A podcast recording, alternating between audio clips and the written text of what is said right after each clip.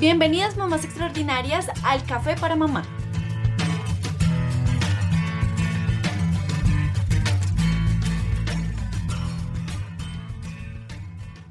Buen día mamás extraordinarias, espero que se encuentren muy bien el día de hoy. Hoy vamos a hablar de un tema bastante especial, vamos a continuar con el tema de la alimentación, pero esta vez lo vamos a ver cuando los niños dan ese tipo de rabietas que uno ya no sabe qué hacer. Entonces el niño está en pleno restaurante, empieza a hacer una rabieta.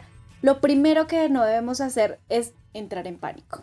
¿Por qué pasa? Porque entonces todos empiezan a mirar con esa mirada de, uy, ¿cómo se le ocurre dejar a ese niño? Ese niño está mal más criado. O empieza a alertarte, porque entonces, ¿cómo es que piensan los demás? ¿Qué es lo que están darán diciendo de mí? Tenemos que dejar primero que todo a un lado lo que los demás piensen. es la rabieta de tu hijo y es cosa tuya. Nadie más se debe preocupar, digámosle que por eso.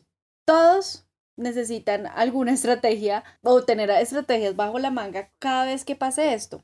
Porque no solo va a pasar una vez, sino que puede pasar en varias ocasiones y puede que no solo en un restaurante o en una casa ajena, sino que puede ser en cualquier lugar. Vamos a ver algunos trucos para conseguir controlar esas rabietas en algún restaurante, casa ajena o donde estemos.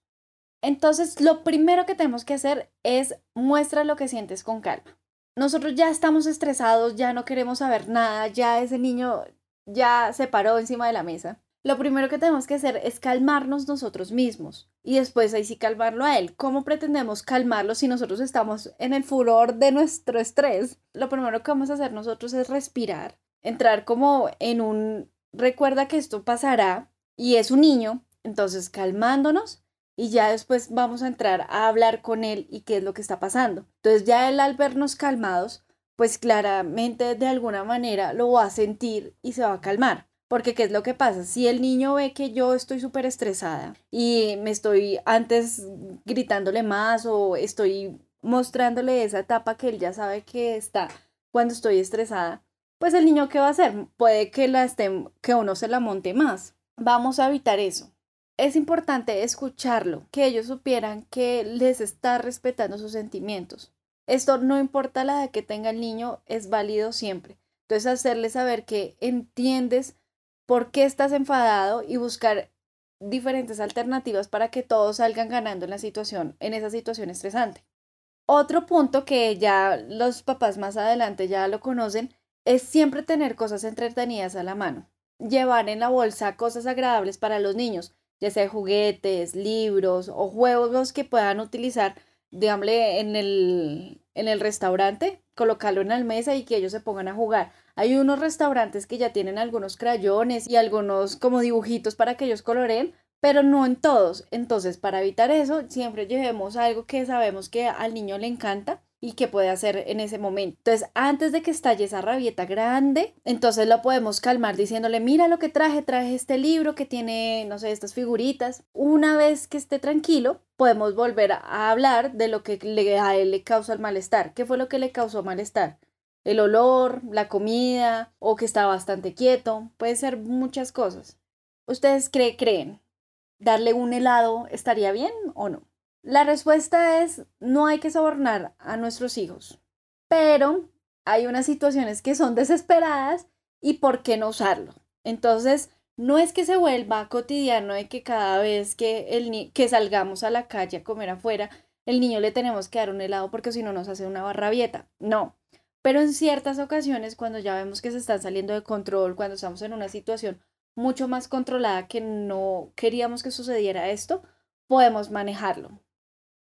Por ejemplo, no solo cuando se porte mal, sino que comieron afuera y que tu hijo se portó bien. Entonces vamos a comprarle un helado para que lo vea como si fuera una consecuencia positiva. Ah, me porté bien, entonces me dieron un helado. Vuelvo a lo mismo. No lo tomen como algo cotidiano. Entonces cada vez que vayamos y si el niño se porta bien, le voy a comprar un helado. No, hay que evitar eso. Que sea variable o un día que de verdad el niño se portó muy bien, o el niño de verdad tenía muchas ganas de algún dulce, pues podérselo comprar, ¿por qué no? Otro de los puntos es respirar un poco aire fresco.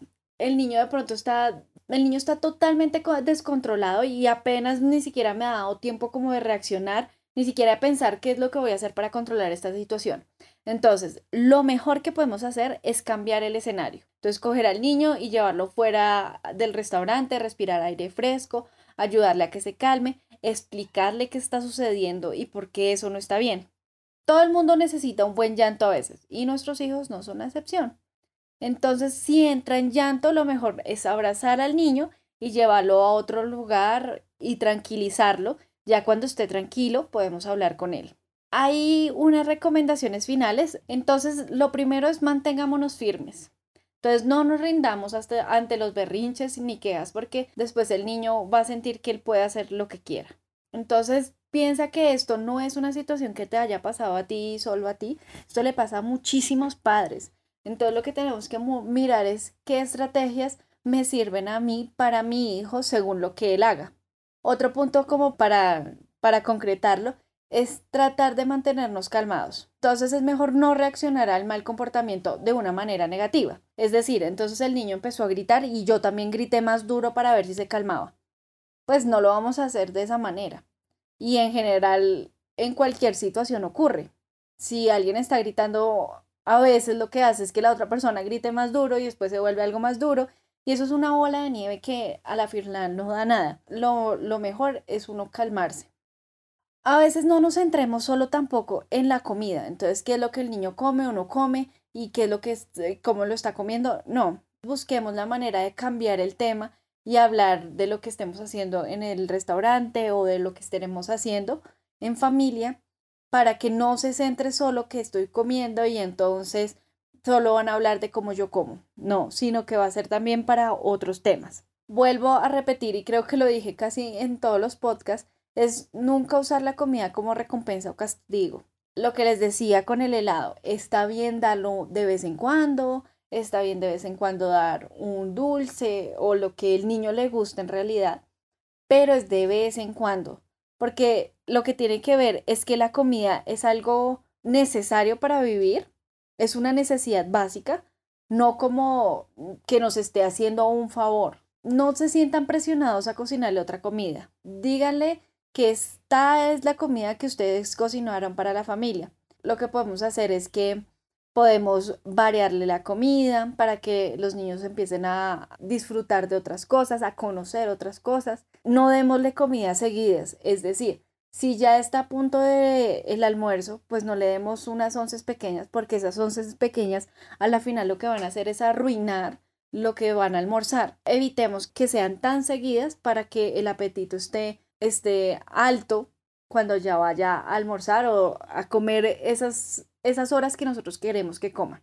También lo que podemos hacer con ellos es explicarles de dónde vienen ciertos productos, preguntarles qué quieren comer hoy. Entonces, no solo enfocarnos como, ah, yo digo que yo quiero hacer esto y ya, sino que también de vez en cuando, no sé, hoy es domingo, entonces le pregunto, ¿qué prefieres? X o X o X cosa, X comida, y que el niño elija también que ellos cocinen con nosotros, ¿por qué no? Desde pequeños empiecen a aprender cómo es que se cocina, qué es lo que tienen que tener, claramente con mucho cuidado en tema del, de la estufa, de los cuchillos, todo acorde también a su edad, pero si es de pequeños que nos vayan acompañando, con eso le van cogiendo ese gusto diferente a lo que es todo el proceso de que no es que llegue un plato a la comida de la nada y me lo como ya, no, que todo tiene un proceso y si él lo conoce, pues le va a coger un poquito más de gusto. Los berrinches son terribles, pero los podemos superar. Lo que les comentaba, también llevarlos a otro, a otro lado, al baño, al auto, afuera del restaurante, para que el niño se tranquilice, siempre manteniéndonos firmes. El niño se tranquiliza si nosotros nos ve tranquilos y firmes. Y siempre explicarles por qué está mal. A pesar de que el niño ya nosotros ya se lo repetimos unas mil veces, volverle a decir que ese no es el comportamiento que nosotros queremos. Eso es todo por el día de hoy. Si tienen alguna duda o inquietud, no duden en escribirnos. También nos pueden encontrar en nuestras redes sociales arroba mente extraordinaria oficial. Que tengan un excelente día y recuerden que no están solas.